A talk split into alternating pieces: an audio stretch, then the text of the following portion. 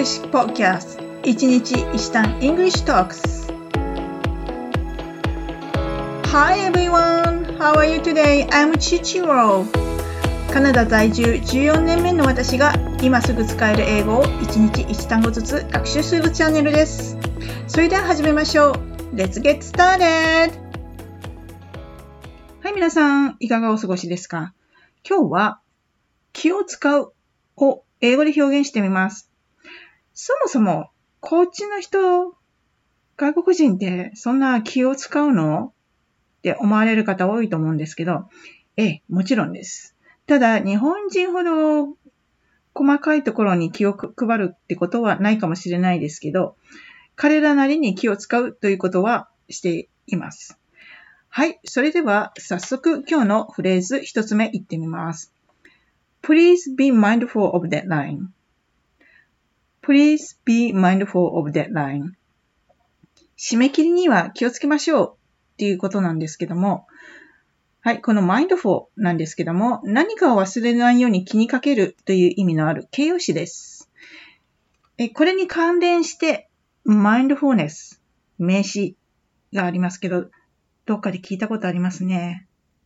この mindfulness はヨガやメディテーションなどで使われる言葉で、最近の多分これトレンドだと思うんですけども、まあ、意識、集中とか、まあ、あの、現在のこの時間、この時にこう気づ、気づきであるとか、あの、気づかれた状態であるとか、その精神的に何かをやり遂げた状態といったような意味で使われます。はい。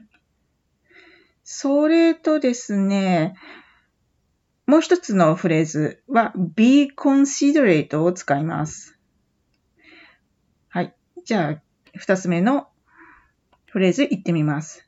be considerate when lightning bonfire or having barbecue. Please be considerate when lightning bonfire or having a barbecue. 焚き火やバーベキューをするとき、配慮しましょうっていう意味なんですけど、この be, be considerate は配慮する、気を使うという意味もあります。はい。それでは発音練習を言ってみましょう。はい。私の後に続いてお願いします。Please be mindful of deadline. Please be mindful of deadlines.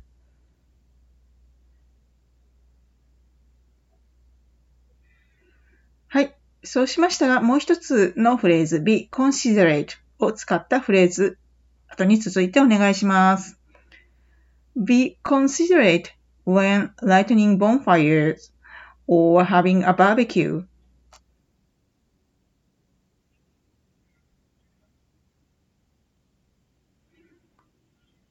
はい、もう一度いきます。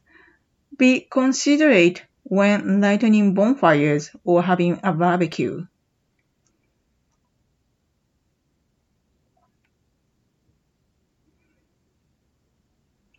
はい、ありがとうございます。はい、今日は気を使うという表現二つ、be mindful 何々。そして be considerate 何々。という二つのフレーズを学習しました。はい。それでは今日のレッスンはこれまで。Have a wonderful day. Bye bye.